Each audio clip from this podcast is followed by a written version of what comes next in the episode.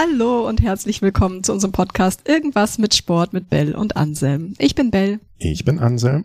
Und heute haben wir einen Gast bei uns und tatsächlich bei uns und nicht online, was Endlich auch mal, mal wieder, wieder, ja. ja. auch mal wieder total schön ist, der uns ein bisschen was aus seinem Leben erzählt und in dem spielt Sport eine sehr große Rolle. Welche erfahren wir gleich und er ist heute da, nämlich Max Jakob Ost. Max, schön, dass du da bist. Danke für die Einladung. Max, du sprichst beruflich über Fußball, kann ich das so sagen? Ja.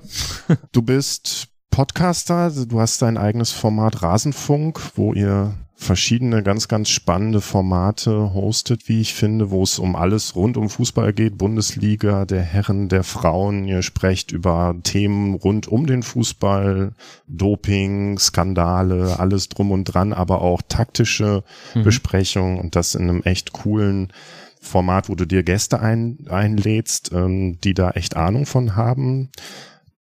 Als Host von Elf Leben, das ist ein Podcast, wo du die Geschichte von Uli Hoeneß erzählst und basierend auf der Geschichte von Uli Hoeneß die Geschichte des deutschen Fußballs aufzeigst. In, ich glaube, elf Folgen waren geplant, es sind 17 geworden. ähm, auch super spannend, absolute Hörempfehlung. Und aus diesem Podcast und der Geschichte Uli Hoeneß ist dann auch dein Buch aus Liebe zum Spiel resultiert, wo du das nochmal aus anderen Perspektiven erzählst. Und daraus ähm, habe ich eine tolle Widmung am Anfang gefunden. Die fand ich einfach, ich habe die, glaube ich, fünfmal gelesen. Ich finde die einfach sehr faszinierend. Du hast geschrieben, es ist Samstag halb vier, egal wo du bist, egal was du machst, da ist diese Unruhe in dir. Dir ist dieses Buch gewidmet, das Spiel gehört uns. Max, was bedeutet dir Fußball, dass du diese Widmung dafür gewählt hast? Also erstmal total schön, dass eine Widmung wirklich dann äh, gelesen wird. Ja, sie ist ungewöhnlich. Ja, ich dachte mir irgendwie, also ich äh, lese sehr viele Bücher und ich äh, finde das auch toll, wenn Menschen Bücher ihren Kindern, ihrer Familie, sonst was widmen, aber irgendwie hatte ich das Bedürfnis, äh, dem vorher, wenn es danach so viel um eine Person geht, die ja auch durchaus auch streitbar ist, quasi vorher den Kern des Fußballs nochmal so in den Mittelpunkt zu stellen, weil das ist halt für mich Fußball. Also Fu- Fußball ist halt für mich erstmal ein wunderschönes Spiel. Ich hab's oder ja, ich habe es früher sehr gerne gespielt. Inzwischen komme ich leider zeitlich nicht mehr dazu, bin nicht mehr in einem Verein. Ich gucke es wahnsinnig gerne. Ich äh, konsumiere es sehr gerne im Radio, im Fernsehen, im Stadion. Ich liebe einfach dieses Spiel und das ist halt noch so meine Sozialisation mit dem Fußball. Samstag 15:30 und du hast also früher noch irgendwie das Radio an oder den Videotext, Mhm. Seite 222 und 251, wo immer die Ergebnisse waren.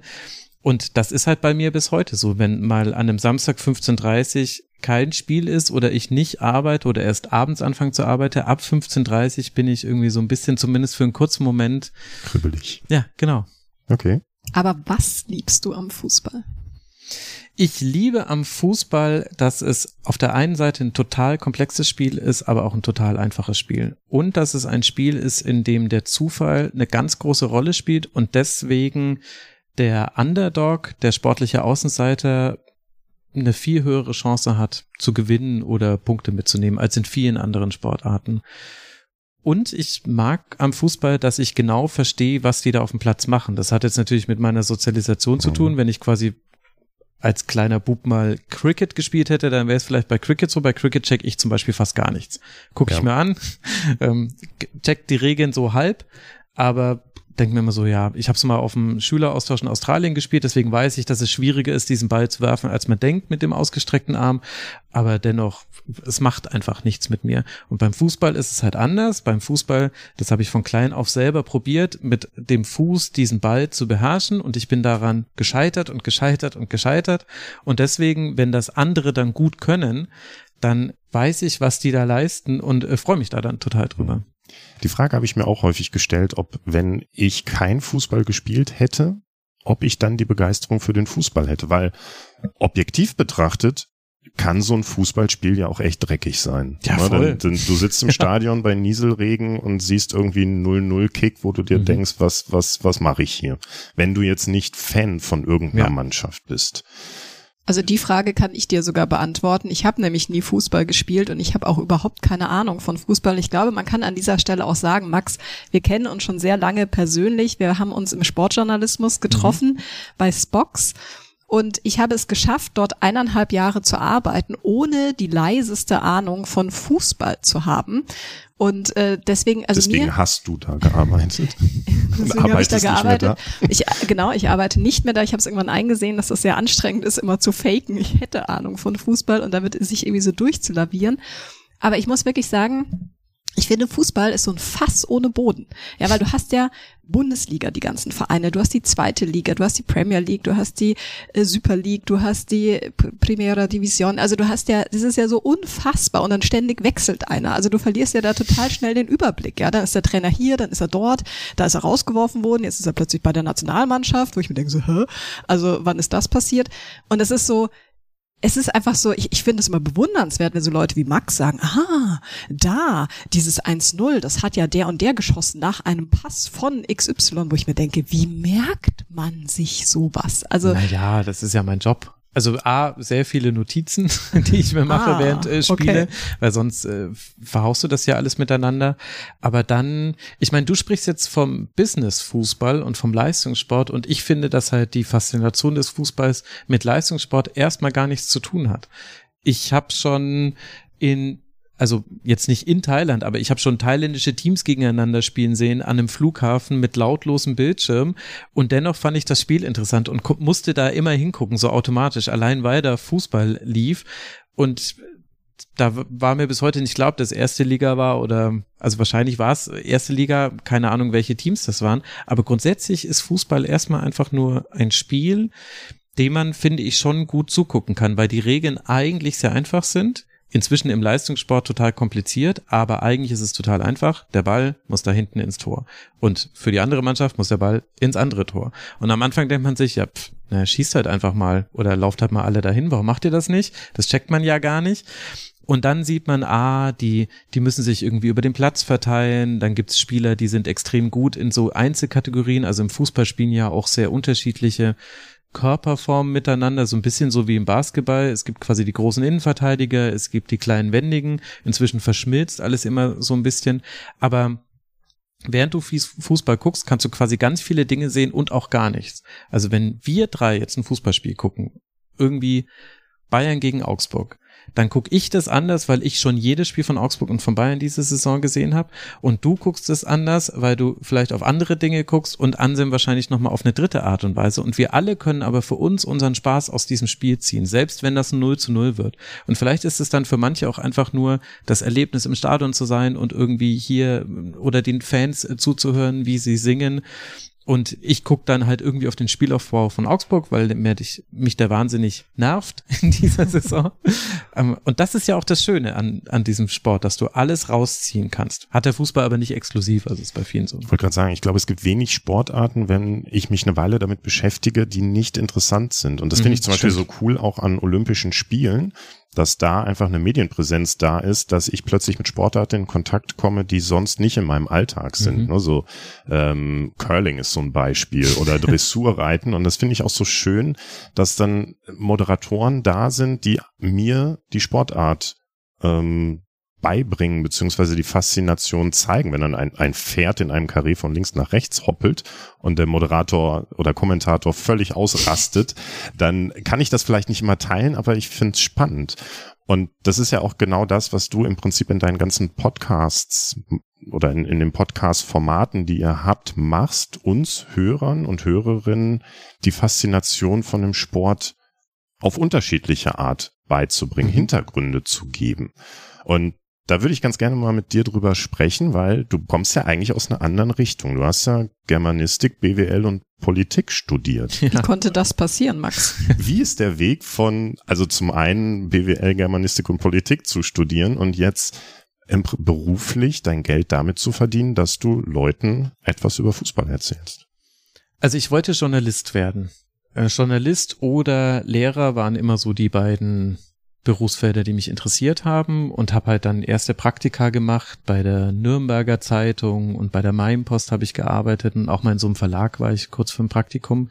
Und die haben mir damals gesagt, studier nicht Journalistik, sondern studier die Dinge, die dich interessieren, weil ansonsten fragen dich, wenn du dich später bewirbst, alle nur, warum haben sie denn sowas wie Journalistik studiert? Mhm. Interessanterweise haben die Journalismusschulen damals alle ausgeklammert. Ich glaube, das ist auch so eine Land-Stadt-Sache. Also Nürnberg ist natürlich auch eine Stadt. Jetzt nicht wütende Mail schreiben, bitte da draußen. Aber ich glaube, in München hätten sie mich schneller auf die DJS verwiesen. Aber ich weiß gar nicht, ob ich das dann gemacht hätte. Und dann habe ich tatsächlich nach Interesse studiert. Und ich hatte da aber eine Übergangsphase. Ich hatte nach dem Abitur ein Jahr, dass ich frei zur Verfügung hatte. Ich wollte eigentlich einen längeren Austausch nach Frankreich machen. Das hat nicht geklappt. Und dann habe ich ich glaube, ich hatte sieben Nachhilfeschüler, habe in einem Kühlhaus gearbeitet, meistens in der Spät- bzw. Nachtschicht und bin zwischendurch immer wieder an die Uni Würzburg gefahren und habe mich einfach in Veranstaltungen reingesetzt als Gasthörer. Mhm. Weil ich mir damals schon nicht sicher war, welche Kombination an Fächern mich eigentlich interessieren würde. Und ich bin quasi dorthin gegangen mit dem Ziel Germanistik, Geschichte, Philosophie und rausgekommen ist dann Germanistik, BWL und Politik. Hervorragend. Aus den unterschiedlichsten Gründen. Klingt sehr nach Mag ausgestorbenem Magister-Dinosaurier. Ja, ja, ich bin unter anderem deswegen dann nach Freiburg, weil das äh, nur da ging diese Kombination noch. Also ich bin quasi im letzten Magisterstudiengang mhm. da noch hin, danach kam die Umstellung auf Bachelor und dann wäre diese Dreifach-Kombination ja gar nicht gegangen, da hätte ich maximal zwei machen können. Aber ich finde das super cool, weil heutzutage habe ich das Gefühl, die wenigsten studieren oder beschäftigen sich mit dem, was sie interessiert, sondern überlegen, wo möchte ich hin und mhm. wie kann ich möglichst viel Geld verdienen, wie kann ich möglichst einen sicheren Arbeitsplatz haben und ordnen ihre Interessen eher unter, um etwas zu machen, was sicher ist. Und das finde ich so spannend an deiner Geschichte, dass du sagst, okay, ich mache erstmal das, was mich interessiert und lande dann da mit dem, was du super gut machst. Ja, wobei ein bisschen Pragmatismus war da schon mit dabei. Sonst hätte ich zum Beispiel nicht BWL studiert. Also, dass ich mich für BWL interessiert habe, hatte nicht den Grund, dass ich mal irgendwie vorhatte, ein Unternehmen zu gründen, zu leiten oder irgendwie darin zu arbeiten, sondern dass ich damals das Gefühl hatte, sollte ich in den Journalismus gehen, dann müsste ich ja viele Dinge in unserer Welt beschreiben und einordnen können. Und dafür braucht man meiner Meinung nach ein sehr gutes äh, historisches Wissen. Das mhm. kann man sich anlesen. Deswegen habe ich mich gegen das Geschichtsstudium in, äh, entschlossen. Man braucht ein sehr gutes politisches Wissen, deswegen Politik. Und man muss aber Wirtschaft verstehen. Deswegen BWL, VWL hätte mir vielleicht sogar ein bisschen mehr gebracht. Da war ich noch so ein bisschen unscharf in meiner, in meiner Auswahl. Also das heißt, ich habe dann schon auch mich quasi angepasst an das, was ich geglaubt habe, später zu brauchen. Ich habe aber so grundsätzlich den Vorteil, dass ich mich eigentlich für alles immer erstmal interessiere, auch wenn mir jedes meiner Studienfächer wahnsinnig auf den Sack gegangen ist zwischendurch. Hervorragend. Wie ging es denn dann für dich weiter nach dem Studium? Also im Grunde ist eigentlich alles während des Studiums passiert. Also ich habe diese drei Fächer studiert. Es war im Nachhinein vielleicht auch nicht so schlau, wirklich drei Fächer zu nehmen, weil ich habe im Grunde die ganze Zeit durchgearbeitet in den Semesterferien, also in der vorlesungsfreien Zeit, hatte ich tatsächlich ganz selten wirklich auch mal Ferien, weil irgendeine Hausarbeit oder irgendeine Prüfung hatte ich immer, weil es eigentlich ein bisschen zu viel war, diese drei Fächer. Und ich habe es aber ja gerade schon gesagt, jedes dieser Fächer hatte für mich Nachteile oder Dinge, die mir nicht äh, gefallen haben. Also bei Germanistik hat mich wahnsinnig gestört, wie mit welchem Herrschaftswissen vermittelt wurde, das steckt in diesem Text drin und äh, nichts anderes. Und das ist doch eindeutig zu erkennen an diesem Stilmittel, wo ich mir ganz sicher war, holen wir den Autor aus seinem Grab, fragen ihn, hast du damals an dieses Stilmittel gedacht? Ich glaube, oft würden sie sagen, ey, was wissen du von mir und wie bist du überhaupt angezogen? Was ist Stilmittel? ja, genau. Das hat mich bei Germanistik sehr gestört, dass man da Medi äh, Mittelhochdeutsch und so weiter lernen muss. Na ja, gut, meinetwegen, das ist halt so eine Schnurre. Verstehe ich Texte von In Extremo besser. Passt schon. bei Politik fand ich, äh, dass, äh, dass man sehr viel lesen muss, aber bemerkenswert davon wenig mitnehmen muss, um durch dieses Studium zu kommen. Und da fand ich manchmal die Art und Weise, wie diskutiert wurde, nicht so konstruktiv, ehrlich gesagt. Es hat sich alles immer im Kreis gedreht oder oft. Und bei BWL, das war halt so ein Bulimie-Lernen. Weiß nicht, ob man den Vergleich oder, also es war ein Lernen, du, du lernst 400 Folien auswendig, gehst dann in die, in die Prüfung, wirst dann diese 400 Folien abgefragt, danach kannst du alles vergessen und nichts wird hinterfragt, wirklich gar nichts. Also wenn, äh, ich hatte buchstäblich im Buchhaltungskurs, hatte ich, äh, ja hier, Sie übernehmen dieses Unternehmen, das sind die Kennzahlen, was muss gemacht werden? Und dann ist die richtige Antwort, der Personalaufwand muss um 10 Prozent gesenkt werden, weil die äh, Lohnstückkosten sind zu hoch, aber dass es ja damit zu tun hätte, dann Leute zu entlassen, dass das ja noch andere Auswirkungen hat, dass das vielleicht auch gar nicht immer möglich ist in der freien Wirtschaft, wollte nie jemand drüber diskutieren. Wenn ich sowas gesagt habe, haben sie mich angeguckt, als wäre ich der Kommunist vor dem Herrn. Und dann habe ich auch sehr schnell aufgehört, das zu sagen. Und deswegen war es quasi so wechselseitig. Ich habe mich immer, ich hatte immer ein, ein Lieblingsfach und dann habe ich das irgendwann genervt und dann mochte ich ein anderes lieber. Und unter dem Strich war es aber so, dass ich nach, ich glaube, sechs Semestern mir gedacht habe, ich brauche jetzt mal was anderes. Ansonsten werde ich hier nicht glücklich. Und dann habe ich mir ein Praxissemester zusammengestellt. Dann habe ich einfach für ein halbes Jahr die Studiengebühren bezahlt, mich aber nirgendwo eingeschrieben und habe mir dann Praktika gesucht, weil ich mir dachte, jetzt will ich mal wieder was Richtiges machen. Und dann war ich in der Hörfunkredaktion vom Bayerischen Rundfunk hier in München, das war 2008 für zwei Monate. Ich war ein Monat in der Redaktion von Wieso, der ZDF-Sendung in Mainz und ich war drei Monate bei Elf Freunde in Berlin. Und da ist dann der Sportjournalismus eigentlich erst so richtig reingekommen, weil ich mich immer für Sport interessiert habe, aber da erst gecheckt habe, ach, vielleicht ist es doch eine Möglichkeit für dich, das zu machen, was dich noch mehr interessiert als alles andere, nämlich Sport und Fußball.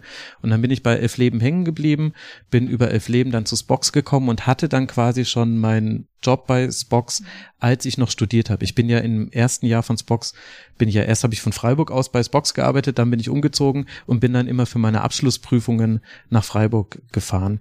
Deswegen war das dann quasi so ein schleichender Übergang der zu sehr großer Freude beim Leiter des deutschen Seminars äh, in Freiburg geführt hat, als er mir meine Zeugnisse oder irgendwas übergeben hat oder ich irgendwas bei ihm abholen musste, meinte er, und was ist jetzt Ihr Plan? Ich so, ja, ich arbeite schon, ich bin im unbefristeten Redakteursvertrag. Meinte er so, was? Das ist ja wahnsinnig gut für meine Statistik. Und ich so, ja, sehen Sie mal. Der eine. Ja, so ungefähr äh, war es leider damals schon so, weil gerade die Magister-Germanistik-Studenten, die fertig gemacht haben, die, beim Lehramt weiß man ja, wo man landet. Magister. Hm.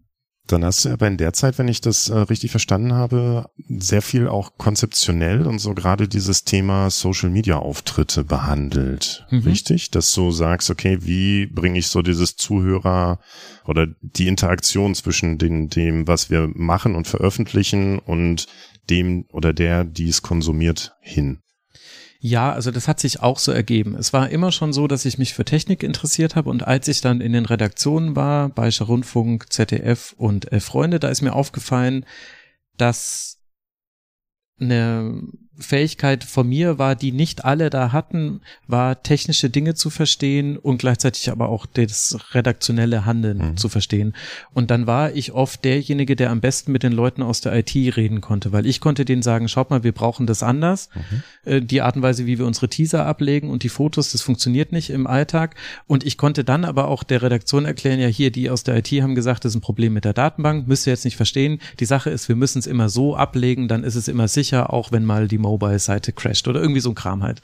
Das heißt, ich bin, ich war quasi früh dann in so einer, ja, ehrlich gesagt, Nerd-Rolle. Ich war immer der Nerd in den Redaktionen. Habe ich vielleicht auch in den falschen Redaktionen gearbeitet, wäre ich mal zur CT, wäre ich dann der Depp gewesen, der nix weiß.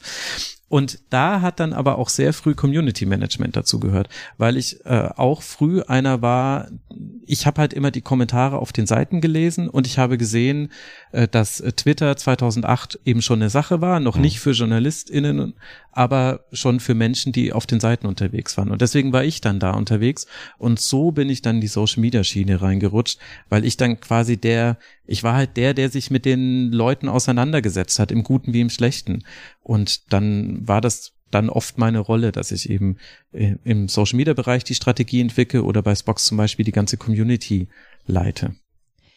Was ich bei dir so spannend finde, Max, ich finde, heutzutage gibt es ganz viele, die versuchen, sich so einen Masterplan von ihrer Karriere irgendwie zu überlegen und zu sagen, so, jetzt mache ich das und dann darüber, also jetzt mache ich einen Podcast und dann schreibe ich ein Buch dazu und dann ist das irgendwie so, vielleicht liege ich da auch falsch, aber ich habe bei dir irgendwie das Gefühl, das ist wirklich so organisch, hat sich das immer weiterentwickelt und du bist einfach deiner, also einfach, ne, deiner Leidenschaft gefolgt und hattest ja auch irgendwie so diesen Mut zu sagen, boah, ich setze da jetzt mein, meine Karte drauf oder ich setze es mhm. auf dieses Pferd, mache mich da irgendwie selbstständig als Fußballpodcaster, wo wahrscheinlich alle Eltern den, die, die Hände über den Kopf zusammen, was machst du da?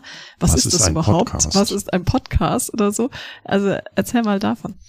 Ja, ich weiß ehrlich gesagt nicht, ob ich das äh, genauso sehen würde, weil eigentlich, glaube ich, bin ich genauso ein Hasenfuß wie alle anderen, wenn es halt äh, um Jobs und so weiter geht. Es hat sich schon alles organisch ergeben, aber ich musste auch meine Pläne ganz oft ändern. Also ich hatte ja nicht vor, bei Spox zu arbeiten, während ich noch studiere. Da gab es halt die Möglichkeiten, dann dachte ich mir, na, das muss ich jetzt eigentlich machen. Und dann bin ich ja auch aus dem Sportjournalismus raus, bin zu Neon gewechselt, habe da dann eine leicht andere Rolle eigentlich gemacht in einem ganz anderen Bereich, weil ich das Gefühl hatte, in dem Moment tut mir das gut, mal aus dem Sportjournalismus rauszukommen. Hab dann die ersten Aufträge bekommen, quasi als Selbstständiger oder nebenberuflich war das dann eben noch, dass ich dann eben so Unternehmen und Agenturen im Bereich digitale Strategie beraten habe. Aber ich musste schon, also hättest du mich mit 30 gefragt, oder na, wir müssen weiter zurückgehen, hättest du mich mit 28 Jahren gefragt, was wirst du in fünf Jahren machen? Die Antwort wäre zu tausendprozentig komplett anders gewesen als heute, weil ich damals auch noch ganz andere Ziele hatte. Damals war es mir noch wichtiger, Geld zu verdienen und viel Geld zu verdienen, weil ich eben auch Privatziele hatte, die ich erreichen wollte. Und es gab aber immer wieder Dinge, sowohl im Beruf, also ich meine, ich arbeite zwei Jahre bei Neon und gerade als die Zwillinge im Heranwachsen im Bauch sind, entscheidet der Verlag, ihr müsst jetzt von München nach Hamburg umziehen, entweder ihr kommt mit oder halt nicht. Da musste ich mich umentscheiden und genauso war es im Privaten auch, dass ich ja nicht von alleinerziehend logisch, äh, von Beginn an getrennt erziehend war, sondern das kam halt dann und dann musste ich da wieder ganz viele Dinge umändern. Das heißt, das, was man jetzt so von außen vielleicht so, Mensch, da warst du aber mutig und das hast du ja toll gemacht, immer deiner Leidenschaft gefolgt. Ich weiß nicht, ob ich das so glorifizieren würde. Es hat sich so ergeben und ich musste aber halt immer wieder Entscheidungen treffen, was möchte ich für mich haben? Und da habe ich halt dann irgendwann festgestellt, dass es Dinge gibt in meinem Leben, die mir ein Gefühl der Zufriedenheit geben. Und das war halt zum Beispiel der Rasenfunk.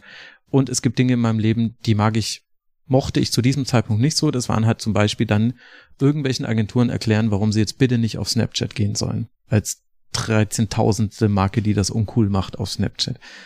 Und dann habe ich die Entscheidung getroffen, gut, dann versuche ich das mit dem Rasenfunk, aber das war ja auch ein schleichender Prozess. Also von der Entscheidung mit dem Rasenfunk auch Geld zu verdienen über Crowdfunding bis hin zum Ich mache es, dann sind ja drei Jahre vergangen.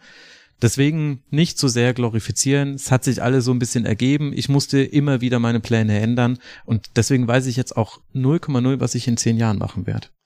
An der Stelle würde ich gerne einhaken, weil wir waren eben bei Spox und du sprichst jetzt von Rasenfunk. Mhm. Wie ist denn die Entwicklung dahin? Wie, wie bist du auf die Idee gekommen zu sagen, ich mache jetzt einen Podcast, wo es um mein Thema, wo es um meine Leidenschaft, den Fußball geht? Das war so ein Hobbyprojekt nebenher. Also die Grundlage war eigentlich, äh, dass ich äh, Frank Helmschott kennengelernt habe äh, bei so einem Fußballstammtisch. Also quasi Twitter-User, die sich für Fußball interessieren, organisieren sich in einem monatlichen Stammtisch. Der das klingt jetzt sehr nerdig. Genau, ich sag ja, ich weiß gar nicht, warum ich immer der Nerd in den Redaktionen war. Verstehe ich auch. Da war ich sogar Gründungsmitglied. Beim ersten Treffen war ich mit dabei und da war Frank eben auch mit dabei und da haben wir uns oft drüber unterhalten, dass wir mit der Art und Weise, wie über Fußball gesprochen wird, nicht so ganz zufrieden sind, weil es halt im, was vor allem so eine Medienfrage eigentlich ist. Also sowohl im Print als auch online als auch im Fernsehen hast du so ein Korsett, in die du da eine Beobachtung reinpressen musst und da geht halt dann oft etwas verloren. Mhm. Halt vor allem die Grautöne. Und Frank und ich, wir waren beide schon leidenschaftliche Podcast-Hörer und deswegen lag es für uns total nahe. Ja, dann lass das doch im Podcast-Bereich selber probieren. Über welches Jahr reden wir da? Wann das war 2014. 2014. Und so kam dann der Rasenfunk zustande. Und dass das aber mal später so zeitumfassend werden würde, dass ich damit mein Geld verdienen würde und dass auch der Rasenfunk so werden würde, wie er jetzt ist, also sprich jetzt ist ja so ein bisschen das Alleinstellungsmerkmal, dass ich alle Spiele sehe, über die ich spreche. Also ich sehe neun Männer-Bundesligaspiele am Wochenende und sechs Frauen-Bundesligaspiele am Wochenende, weil ich eben einfach finde, wenn ich drüber rede, dann muss es, dann muss ich es auf jeden Fall gesehen haben komplett und zwar nicht in der Zusammenfassung. Mhm.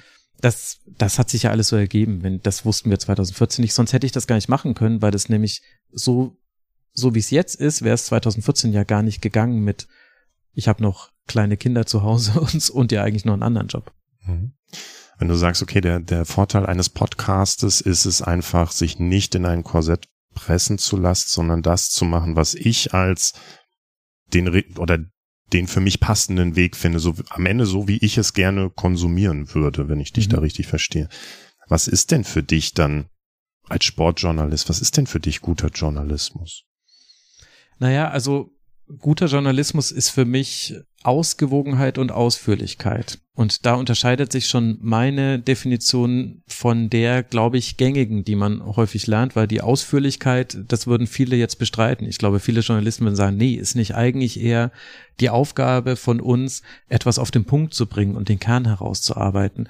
Und da würde ich sagen, ja, aber das ist die Aufgabe von Journalismus. Ich glaube aber, dass es heutzutage so ist, durch die Art und Weise, wie sich unsere Welt verändert hat, wie sich auch der Kenntnisstand der KonsumentInnen verändert hat, dadurch, dass du eben alles dir auch selbst recherchi äh, recherchieren kannst, glaube ich, ist es schon wichtiger noch, diese Ausführlichkeit wertzuschätzen und eben dann sich auch Zeit für die Grautöne zu nehmen, weil wir leben in einer Welt, in der so viele Dinge gerade gleichzeitig passieren, die auch so ambivalent ist. Und das alles spiegelt sich im Fußball wieder, dass man sich das eigentlich kaum mehr erlauben kann, nicht auf diese Grautöne und auf diese auf diese Grautöne zu schauen und diese Ambivalenzen herauszuarbeiten.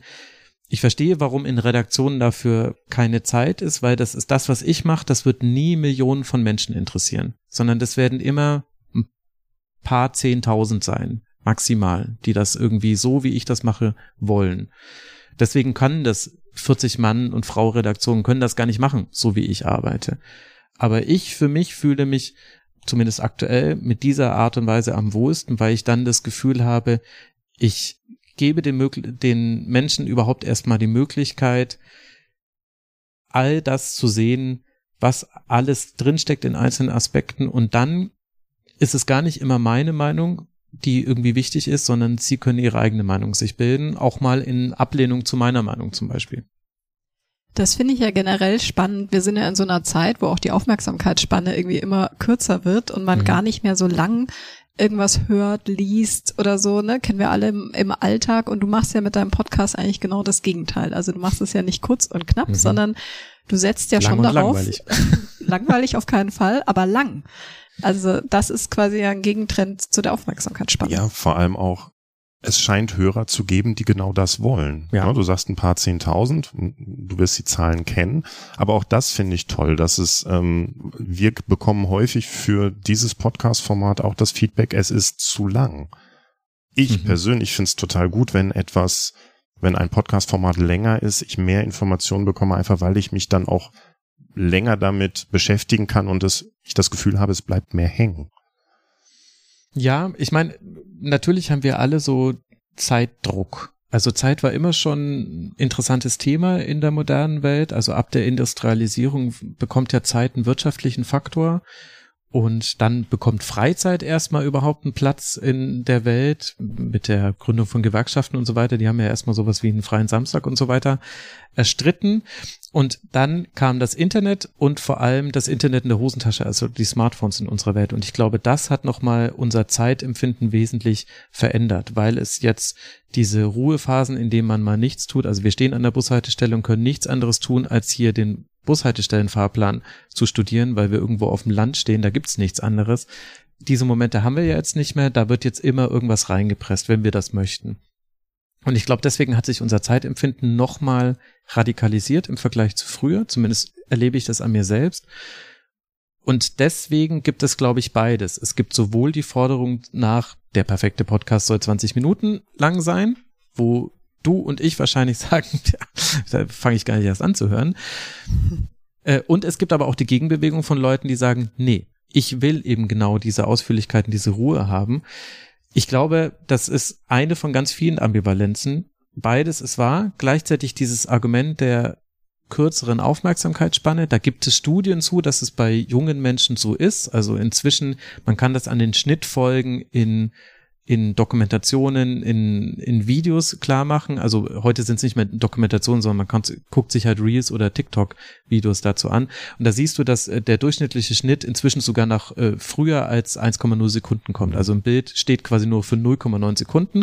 Früher war ein durchschnittlicher eine durchschnittliche Schnittzeit lag bei 1,8 Sekunden, also noch vor 20 Jahren. Und das war damals das sogenannte MTV-Editing, hat man das genannt, weil nur Musikvideos so krass geschnitten waren. All, ansonsten hattest du weniger Schnitte. Also da stimmt das zwar mit der Aufmerksamkeitsspanne. Ich bin mir aber nicht so ganz sicher, ob, ob das auch wahr ist für das, was ankommt. Ich glaube, dass die Aufmerksamkeitsspanne sehr kurz ist für mir nicht vertraute Inhalte, weil das mag ich an mir selbst. Wenn mich etwas, was ich nicht kenne, nicht sofort catcht, dann gebe ich dem nichts von meiner Zeit. Wenn mhm. das Video langsam anfängt, wenn der Podcast öde öde losläuft, wenn der Artikel irgendwie super langweilig aussieht, dann muss es irgendwie in anderen Gruppen geben, dass ich das weiterlese. Ansonsten schenke ich dem nicht meine Zeit.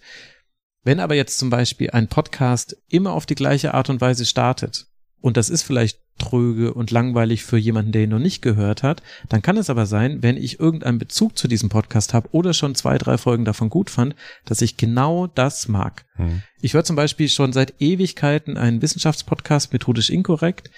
Die beginnen immer mit 30 bis 40 Minuten Laberei, was sie in ihrer Woche erlebt haben. Es macht einen wahnsinnig. Aber wenn du die beiden kennst, findest du es hochinteressant. Da ist es mhm. manchmal interessanter als der sonstige Teil dieses Podcasts. Und das ist eben auch wahr, dass, dass es kein richtig und kein falsch gibt und dass man eben den Weg für sich finden muss und dann muss man mit den Konsequenzen daraus leben. Meine Konsequenz ist halt zum Beispiel dadurch, dass ich den Rasenfunk so mache, wie wir ihn gut finden, Frank und ich, wird das Ding nie fünf Millionen Hörer haben. Und es wird immer die ganz großen anderen Fußball-Podcasts geben, die uns links und rechts überholen und die dann mehr Downloads haben und in den Charts zu sehen sind und wir eben nicht. Aber das ist mir dann egal. Hm. Das ist ja auch eine coole Entscheidung zu sagen, ich mache mir mein Format und die Hörer, die innen, die darauf Bock haben, die finden mich. Und für die anderen, mein Gott. Halt ja, genau. Es ist natürlich ein Struggle. Also du musst schon quasi, man muss die Leute immer wieder neu reinziehen, weil du hast natürlich so eine Fluktuation, also HörerInnen hören auf, den Podcast zu hören, andere müssen ihn irgendwie finden. Und manchmal verzweifelt man auch daran. Und es ist natürlich eine Entscheidung, die aus einer Position der Stärke heraus getroffen ist. Also wenn ich jetzt nochmal den Podcast starten würde, wer weiß, ob ich dann so entspannt darüber reden könnte. Weil es ist heute ungleich schwerer, einen Podcast bekannt zu machen, als es 2014 war. 2014 waren wir definitiv nicht der erste Fußball-Podcast, aber wir waren vor allen anderen Medien da. Ich kann mich an keinen einzigen Podcast von irgendeinem Medium damals erinnern. Ich meine, gut, der Rasenfunk war damals auch per se noch kein Medium, mhm. aber wir waren quasi nicht vereinsspezifisch zum Beispiel. Mhm. Und damals war es noch viel, viel einfacher, damit dann Bekanntheit zu bekommen, weil es gab viel weniger. Und vielleicht kann ich auch deswegen hier nur so hochtrabend äh, darüber reden und sagen, ja, komm, geht einfach euren eigenen Weg, weil halt für mich der Weg einfacher war, als es jetzt heute wäre. Naja, auf der anderen Seite, du bist ja aber auch finanziell das ist dein Beruf. Das heißt, ja. du lebst von dem Spenden finanziert, was der Rasenfunk einbringt. Und das finde ja. ich halt auch so cool an dem Format, dass du sagst, und da kommen wir gleich auch auf, auf den ähm, Übergang zu Elf Leben, wo du ja auch gesagt hast, mir persönlich ist es wichtig, dass das nicht hinter irgendeiner Paywall ist, mhm. dass das offen für jedermann ist und diejenigen, die mich unterstützen möchten, weil sie die Arbeit cool finden, die unterstützen mich. Und offensichtlich scheint es gut zu funktionieren. Ja, aber lass jetzt zum Beispiel mal die, die Zuwendungen um 30 Prozent sinken. Wahrscheinlich mache ich dann auch YouTube Short Videos, um neue Leute zu finden. Also das mhm. ist das, was ich quasi meine mit äh, aus einer Position der Stärke heraus, weil das funktioniert, kann ich quasi dann auch radikaler sein in der Umsetzung. Wenn es nicht mehr funktionieren würde, müsste ich mich dem ökonomischen Zwang wahrscheinlich auch beugen. Also machst, machst du dir da Gedanken und Sorgen Ja, drüber? ständig. Also ne Sorgen nicht. Äh, Sorgen habe ich mir gemacht ähm, während Corona. Da war, da hätte das schon kritisch werden können, weil ja die Bundesliga ihren Spielbetrieb ah, eingestellt okay. hat. Ich dachte gerade, da haben doch alle Zeit Podcast zu hören, aber klar, der Inhalt fehlt dann. Äh, genau ja. und weil ich gleichzeitig auch damals nicht wusste, also es waren im Nachhinein unbegründete Sorgen. Es war so, die Leute haben einfach weiter ähm, ihre, ihre Unterstützung uns zukommen lassen und die Bundesliga, dank Armin Laschet und Markus Söder, die haben das ja gemeinsam mit dem Springer-Konzern geschafft, dass die Bundesliga zum Glück gleich wieder weiterspielen durfte. Da war ich natürlich gerettet. Aber ich habe mir da schon Sorgen gemacht, vor allem, da sind natürlich, also Sorgen sind ja oft irrational, aber das begleitet mich schon durch die ganze Rasenfunkzeit, dass ich immer wieder so das Gefühl habe, was ist wenn? Also was ist, wenn ich mal gesundheitlich nicht mehr für zwei Monate nicht mehr arbeiten kann? Oder was ist, wenn ich an diesem Thema so verzweifle, dass ich dann nicht mehr arbeiten möchte? Was ist, wenn wir irgendwie ganz dumme und falsche Entscheidungen treffen und damit unsere HörerInnen vergraulen und dann welche abspringen? Das ist, da kann ich mich nicht von lösen, immer wieder solche Gedanken zu haben. Deswegen, ja, also man zweifelt schon auch viel und man macht sich viel Sorgen, aber man kann sich halt dagegen präparieren und dann mit jedem Jahr Rasenfunk denke ich mir, also komm, bisher ist immer gut gegangen, das wird schon. Mhm. Und die Gewissheit habe ich inzwischen eigentlich sicher, dass eigentlich immer, wenn wenn es mal enger wurde, auch finanziell, dass ich dann wusste, wenn ich es im Rasenfunk sage, dann passiert etwas bei mhm. uns auf dem Konto und dann dann oh, versuche ich einfach mich darauf zu verlassen und das halt aber auch wirklich nur zu machen, wenn es auch wirklich sein muss, weil ansonsten wäre es ja Quatsch. Hm. Plus die Erfahrung wahrscheinlich mit dem, was du in der Vergangenheit schon erlebt hast, dass du immer einen Weg finden wirst, mit deinen Interessen Leute zu begeistern. Ja, also Leute zu begeistern, weiß ich nicht, aber inzwischen ist es tatsächlich so, dass ich mir denke, na ja, zur Not würde ich halt dann irgendwas anders machen, was mir wahrscheinlich ein bisschen weniger Spaß macht, aber auch wenn es der, der Best Case ist, dass du mit dem, was du arbeitest, auch quasi dass deine Begeisterung auslebst, das muss aber nicht der Normalcase sein. Es ist auch völlig okay, einfach nur einen Job zu haben und man kann auch einen Job haben, den man vielleicht nicht zu 1000 Prozent geil findet. Also das ist ja eine totale Luxusposition, dass es anders ist. Jetzt hast du gerade über Frustration bei gewissen Themen gesprochen. Wie frustrierend war dieses Projekt Elf Leben in der Entstehungszeit für dich? Das war schon krass, muss ich sagen. Also da bin ich äh, an meine Grenzen gekommen. Also es gab so zwei Momente in meinem beruflichen Leben, wo es wirklich eng war, äh, was so Kraft angeht, äh, was Optimismus angeht. Und das eine war, als die Situation mit dem getrennt erziehen sich erst so einpegelte und nebenher der Rasenfunk und mein anderer Job parallel lief und ich eben im Wesentlichen mhm. nachts gearbeitet habe. Und das andere war tatsächlich elf Leben. Vor allem in der ersten Phase mit drei Monate kein Kindergarten offen, parallel noch den Rasenfunk weitermachen und an diesem Monster arbeiten. Ja, Magst du uns kurz mitnehmen, worum, also für die, die es nicht kennen, ja. und ich hoffe, nach dem Podcast werden es alle, die das gehört haben, kennen, worum geht's in dem Projekt? Also ich erzähle die, ich versuche die Person Uli Hoeneß zu verstehen. Das ist quasi der Kern des Podcasts und das war auch kein großer Plan, sondern das war so ein Gefühl aus mir selbst heraus. Mich hat jemand gefragt, wozu möchtest du einen Podcast machen? Das war meine allererste Antwort, ohne drüber nachzudenken. Und erst alles andere kam danach. Und was ich dann eben festgestellt habe, war neben dem, dass es zu Uli Hoeneß wahnsinnig viel Material gibt, was man sichten muss, war vor allem, dass ich seine Entscheidung immer nur nachvollziehen konnte, wenn ich mich richtig in den Kontext eingelesen hatte, mhm. weil ich nicht aus dem Jetzt über ihn urteilen wollte, sondern ich wollte quasi wissen, wie war das denn Anfang der 80er in Deutschland, in der Bundesliga.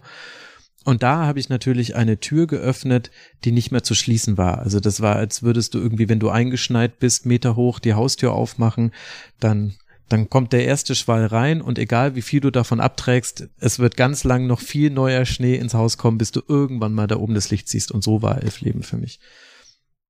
Und das war natürlich auch die große Herausforderung. Gleichzeitig war es von der ganzen Struktur her so, ich hatte zwar ein kleines Team, das mir auch äh, wichtige Stütze war und wichtig geholfen hat, aber das komplette Skript kam durch aus meinem Kopf. Mhm. Und diese Situation war das, was mich einfach fertig gemacht hat, dass ich quasi gespürt habe, ich bin das Nadelöhr. Alle sowohl die HörerInnen, denn der Podcast ging los, als er noch nicht fertig war, hm. als auch das Team, als auch der Auftraggeber, alle warten nur auf dich. Und wenn dein Kopf jetzt nicht funktioniert und wenn da jetzt nichts rauskommt, dann warten die weiter. Und mit jeder Woche werden die Nachfragen lauter und die Leute waren unglaublich nett. Ich habe das große Glück, dass ich immer sehr nette Communities habe. Die waren alle nicht fordernd, aber auch wenn jemand nett fragt, wann kommt denn die nächste Folge, konnte ich mich nicht davon losmachen, das nicht als Druck zu empfinden. Und das war manchmal so, dass ich das Gefühl hatte, nicht richtig atmen zu können. Also, weil es einfach so ein krasser Stress war. Ist es der Druck des Lieferns oder ist es der, der die eigene Erwartungshaltung, der Perfektionismus dahinter, das, was ich da mache, dass ich möchte alle Aspekte berücksichtigen, ich möchte mhm. alle Informationen bündeln und wenn das nach meinem Anspruch nicht, meinem Anspruch nicht genügt, dann gehe ich damit auch nicht raus.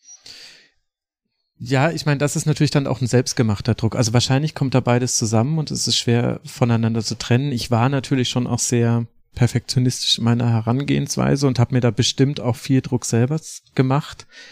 Aber ich fand das immer so, also im, im Nachhinein konnte ich das schon immer benennen, wo ich quasi mich selber einfach gestresst habe. Aber in der Situation selber konnte ich dir jetzt nicht sagen, weshalb bin ich jetzt mhm. gerade so unter Druck? Ist es die Erwartungshaltung oder ist es die Erwartungshaltung von mir selbst, also die der anderen oder mhm. meine eigene? Ich finde, dass der Unterschied dazwischen auch gar nicht so groß ist. Denn man bei so Perfektionisten, das ist ja ganz interessant. Irgendwie wir alle würden gerne perfektionistisch sein und gleichzeitig werden PerfektionistInnen aber auch belächelt, dass man sagt, Mensch, 80 Prozent würden doch reichen. Mhm. Wie oft ich diesen Satz schon gehört habe, wie oft ich schon probiert habe, 80 Prozent zu machen. Ich schaff's aber auch manchmal. Manchmal mache ich Dinge zu 80 Prozent, fühle mich ganz grauenhaft damit, sehe dann aber, ah, okay, die Welt geht nicht unter, es hat dann doch funktioniert. Also das ist der externe Blick auf äh, PerfektionistInnen. Und gleichzeitig ist das ja aber etwas, das man sich nicht aussucht. Ich habe noch nie jemanden kennengelernt, der per willentlicher Entscheidung Perfektionist wurde. Und ich habe ganz selten Menschen getroffen, die es geschafft haben, sich wirklich davon zu lösen. Und zwar nicht irgendwie mit irgendwelchen Methoden, mit irgendwie Pareto und so 80-20 Prinzip kriegst du natürlich hin, das kannst du probieren, aber dann ist der Perfektionismus ja trotzdem da. Wie fühlst du dich, wenn das, was du getan hast, fertig ist, dieses Gefühl, ob du da das das ist einfach in dir drin. Also ich habe es nicht geschafft, das abzulegen und ich bin nie zufrieden. Ich kann anerkennen, dass es okay war und ich kann anerkennen, dass es passt und vor allem, das war halt dann irgendwann mein Ansatz, sowohl bei F-Leben als auch beim Rasenfunk bis heute. Ich versuche es immer so zu machen, dass ich mir denke, naja, ich hätte es besser einfach nicht geschafft. Und dann sind es manchmal auch nur die 80% Lösung, die ich aus gewissen Gründen nicht besser geschafft hätte. Aber das ist jetzt das, dass ich mir denke, ja, naja, hätte ich an der Stelle irgendwie gerne noch anders gemacht, aber ich hätte es halt dann nicht geschafft. Deswegen ist es halt jetzt so. Das ist jetzt so quasi mein Pragmatismus im Perfektionismus. Aber das wäre jetzt meine Frage. Ich weiß, ich grätsche dir da rein, weil du bist auch ein Perfektionist vor dem Herrn, Anselm. Mit Was? deinem Buch, ich habe da mal reingeguckt, dieses äh, Quellenverzeichnis am Ende mhm. ist ja auch extrem ausführlich, wo ich mir dachte, krass, erstmal die ganze Zeit, die du da reinsteckst, um das alles vorher zu lesen. Bist du zufrieden mit deinem Buch? oh je. Jein. Also, ich, also, ich bin ja relativ oft immer noch auf Lesungen. Und es passiert mir immer noch, dass ich dann was vorlese aus dem Buch und mir dann währenddessen denke, ach, das ist ja gar nicht so schlecht. Das hatte ich viel schlechter in Erinnerung. Also deswegen kann ich wahrscheinlich schon damit zufrieden sein und die Rückmeldungen sind auch ganz toll. Aber ja, auch beim Buch würde ich jetzt noch mal Dinge anders machen. Ich meine, wenn man so arbeitet wie ich, dass man quasi mit Sprache agiert, Sprache ist immer ein Feld der eigenen Unzulänglichkeit. Es gibt immer Menschen, die sind rhetorisch besser als du, die haben einen gewandteren Wortschatz, die können besser formulieren. Und ich finde da draußen, ich kann dir auf einen Anhieb 100 Autoren nennen, AutorInnen, die viel, viel, viel besser schreiben als ich. Und ich kann dir auch sofort ModeratorInnen nennen, die besser moderieren als ich. Und deswegen glaube ich, ist es auch schwierig, dann mit etwas zufrieden zu sein. Man muss halt irgendwann anerkennen, dass man aus seinem eigenen Kosmos nicht herauskommt. Also ich werde, ich liebe Roger Willemsen. Wenn ich Roger Willemsen, wenn ich da Videos sehe, wenn ich Bücher lese, dann merke ich, wie dumm, unrhetorisch und plump ich rede. Dann okay. fühle ich mich ganz klein und aber ich werde nie ein Roger Willemsen sein. Ich habe das durchaus mal probiert. Also es gibt auch Texte von mir, für die ich mich unglaublich schäme heute, wo ich versucht habe, den Stil anderer nachzumachen. Oder ich hatte das früher immer, ich habe auch mal, wie so jeder, der viel liest, wollte ich auch mal Schriftsteller werden. Deswegen habe ich natürlich auch im Giftschrank irgendwelche Kurzgeschichten sonst wie von mir. Ganz oft habe ich quasi den Autor, den ich dann gerade gut fand, dessen Sprache habe ich so ein bisschen nachgemacht. Also ich mag Max Frisch zum Beispiel total und äh, Heinrich Böll habe ich sehr viel gelesen in meiner Jugend und habe dann richtig so ähnlich geschrieben wie diejenigen, was ja total anmaßend ist und was auch immer scheitern muss. Deswegen habe ich das probiert und habe aber gemerkt, das funktioniert nicht. Und dann muss man einfach irgendwann anerkennen, du musst es in deinen Rahmen machen. Du kannst versuchen, besser zu werden. Es gibt ja für alles Möglichkeiten, sich weiterzubilden. Und dann muss man das aber halt einfach akzeptieren, dass es so ist, wie es ist.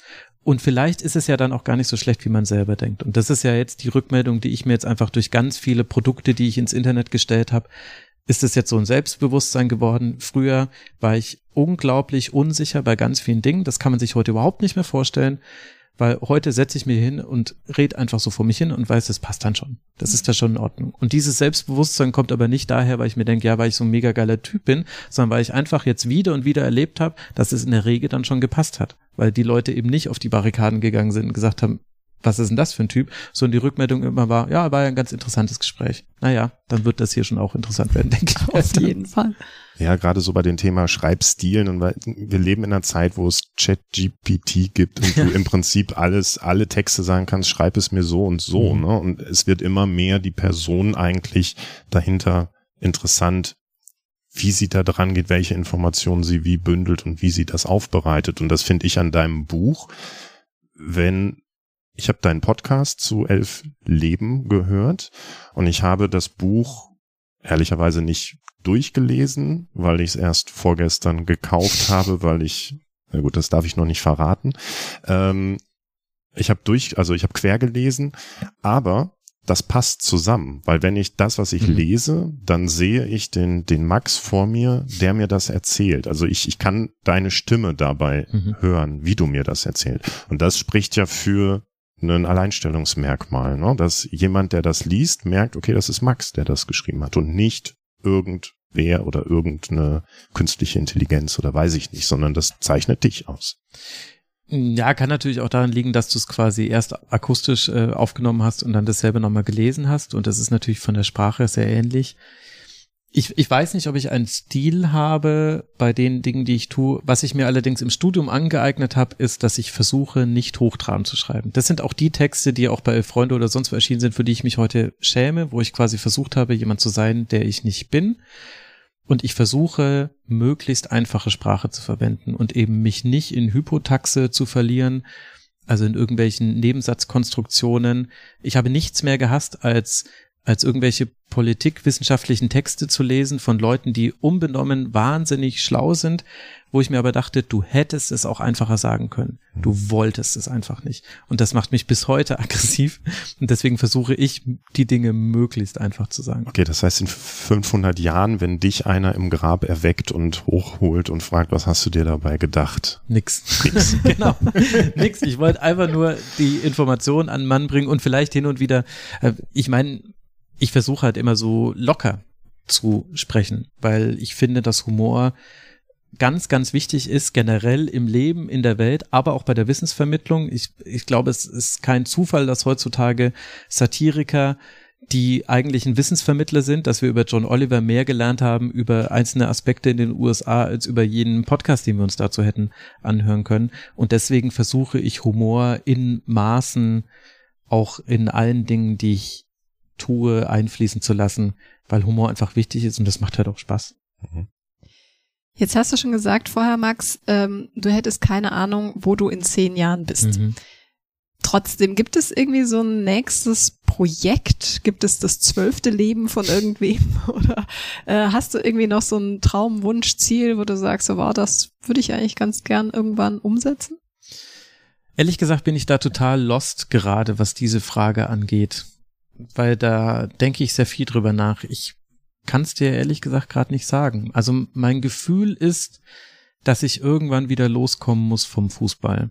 weil ich Fußball zwar liebe und Fußball ganz wunderbar ist, aber Fußball ist halt auch nur Fußball.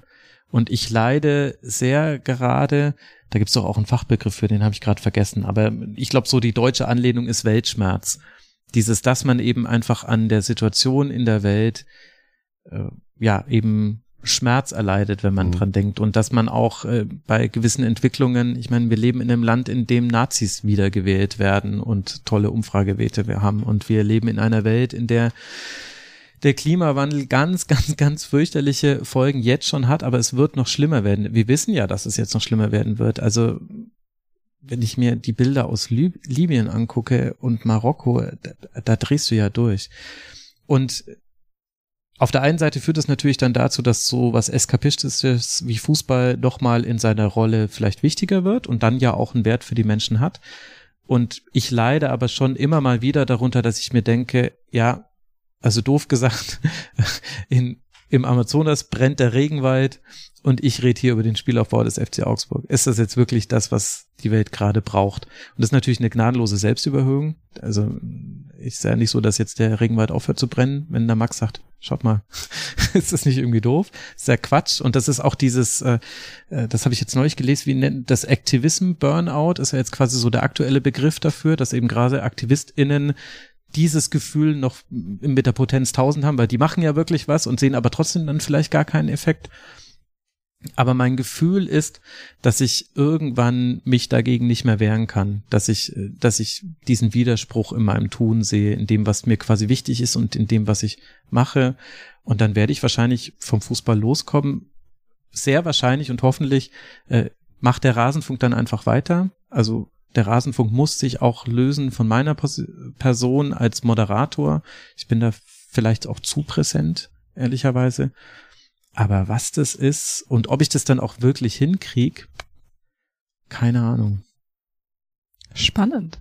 Es wären BWL, Politik und Germanistik noch zur Auswahl, wo du dich dann wieder drauf zurückziehen kannst. Max vor Bundeskanzler. nee, auf gar keinen Fall. Ich glaube, das ist äh, zum Beispiel, das wäre ja zum Beispiel auch so eine Sache, habe ich natürlich auch schon viel drüber nachgedacht. Parteipolitisches Engagement, weil ich äh, engagiere mich im Rahmen meiner zeitlichen Kapazitäten da, wo es geht. Und das ist halt dann quasi sehr, sehr lokal, Elternbeirat und solcher Kram halt. Und rein theoretisch wäre das ähm, nächstliegende dann Arbeit in einer politischen Partei. Würde es mir erstmal schwerfallen, mir einen auszusuchen, weil ich habe an allen welches aus. Ich habe dich auch nicht auf diesem überbordenden äh, Zettel, Wahlzettel gefunden, Nein, den ich letztens ausgefüllt habe. Weil ich mich nämlich auch äh, gegen, dagegen entschieden habe, weil ich keine Lust habe auf Parteipolitik weil ich das so, sogar schon in meinen Zeiten als Schülersprecher und so weiter erlebt habe, dass du eben in diesem Bereich der Gesellschaft auch nur dann Erfolg haben kannst, wenn du auch Parteipolitik machst und nicht einfach nur Politik.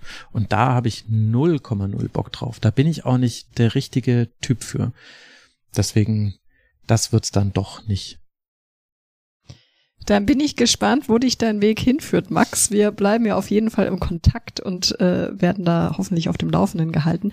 Wir äh, könnten noch stundenlang mit dir weitersprechen. Das ist so ein cooles Gespräch, aber wir neigen uns dann doch schon der, der, dem Ende der Zeit entgegen.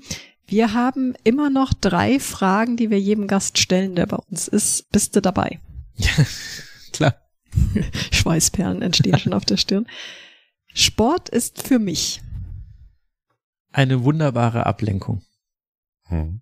Jetzt haben wir ganz viel über Sport gesprochen. Was ist denn deine nächste persönliche Herausforderung im Sport?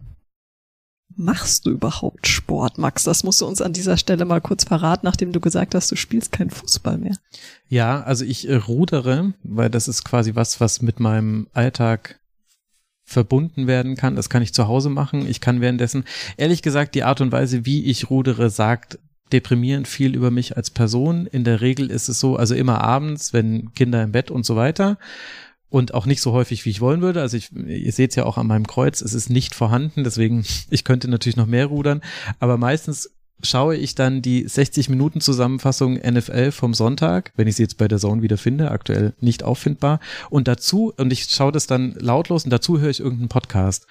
Also ich konsumiere auch noch zwei Sachen währenddessen, aber ich liebe das total. Also, also man muss auch dazu sagen, du sprichst wahrscheinlich von einer Rudermaschine und hast keinen Strömungskanal zu Hause. Ne? Nee, genau. Das ist ja. eine Rudermaschine, äh, die ich mir irgendwann mal erst gemietet habe und dann, das war sehr nett. Da hatte ich dann damals einen einen Job im Bereich noch digitale Strategie mit jemandem, den ich äh, sehr gern habe. Äh, der war quasi der Auftraggeber und ich wollte dann da gar kein Geld für.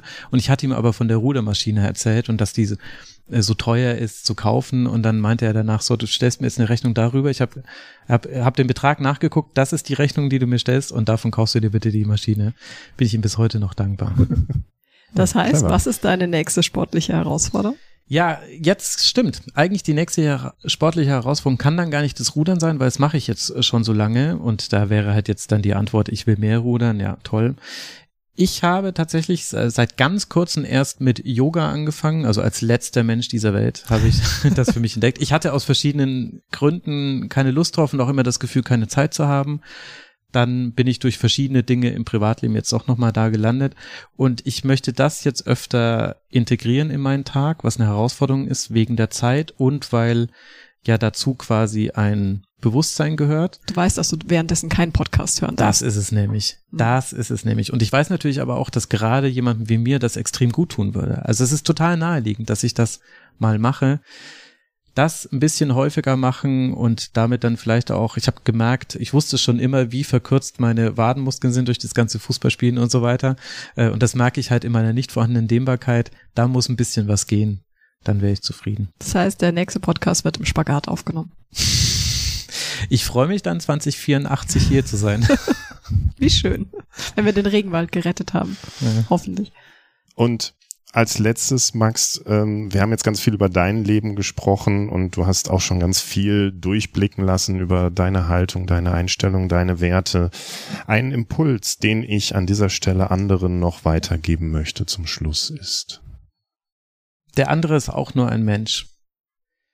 Das ist so ganz schnell dahingesagt, aber gerade wenn man zum Beispiel mit Nazis zu tun hat oder mit irgendwelchen, keine Ahnung, für mich persönlich ist Christian Lindner so ein rotes Tuch aktuell, muss man trotzdem immer, immer, immer wieder sich sagen, so wie ich nicht perfekt bin und so wie ich für manche Leute ja auch ein rotes Tuch bin, also sprich mit einem äh, mit einem durchschnittlichen Fußballfan über das, was ich im Rasenfunk mache. Also neulich hatte jemand bei mir ein Anti-Fascist-T-Shirt an, das konnte man bei YouTube sehen. Allein das hat dafür gesorgt, dass Leute wütend geworden sind. Die haben sich von Antifaschismus triggern lassen, wo ich dann auch geschrieben habe, ey Junge, denk mal drüber nach, was das über dich aussagt. Mhm.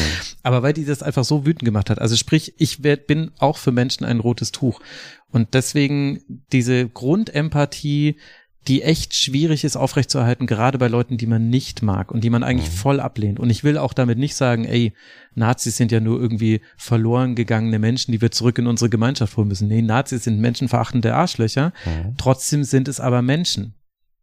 Und wenn sie, ich jemanden. Sie verhalten sich wie menschenverachtende Arschlöcher. Ja, genau. Und, äh, und das, das, das darf man nie komplett aus dem, aus dem Kopf verlieren. Und mir hat das extrem geholfen, gerade in Momenten in meinem Leben, wo ich sehr am Zweifeln war oder sehr wütend auch war, mich immer wieder auf diese dann Phrase dann zurückzulenken und mir zu denken, sind, wir sind alle nur Menschen, niemand von uns ist perfekt und dann muss man manchmal auch, man muss es manchmal auch gut sein lassen. Hm. Sowohl bei sich selbst als auch bei anderen und man wird sich nie mit der ganzen Welt vertragen können aber wenn ich quasi das Wort zum Sonntag oder zu welchem Wochentag auch immer hier mitgehen darf, die anderen sind auch nur Menschen und Empathie ist immer noch der größte Grundwert, den man haben kann in der Menschen- und in der Tierwelt.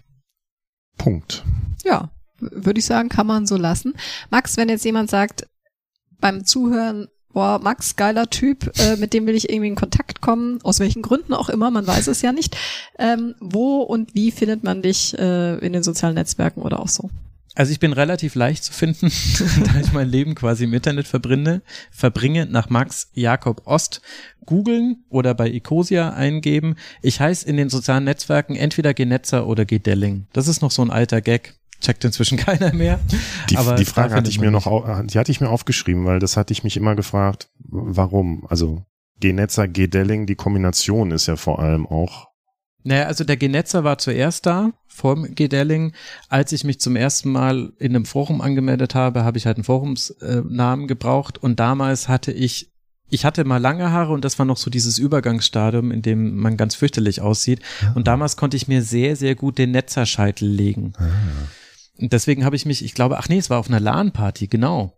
Da habe ich das erste Mal in meinem Leben Counter-Strike gespielt und dann hieß ich Genetzer und dann fanden das alle sehr lustig, dass da immer stand Genetzer was killed by Headshot und so. Das ist so ein Gamer-Humor, den man nur dann verstehen kann. Und äh, anschließend, dann hieß ich ab dann immer Genetzer in allen sozialen Netzwerken und es gab aber manchmal den Fall, dass der Genetzer schon weg war und dann habe ich mich Gedelling genannt, weil damals ja Netzer Delling Anfang der 2000er so ein ikonisches Duo waren. Und das ist aber eine Brücke, die versteht noch unsere Generation. Junge Menschen checken das gar nicht, warum ich bei Instagram Gedelling heiße.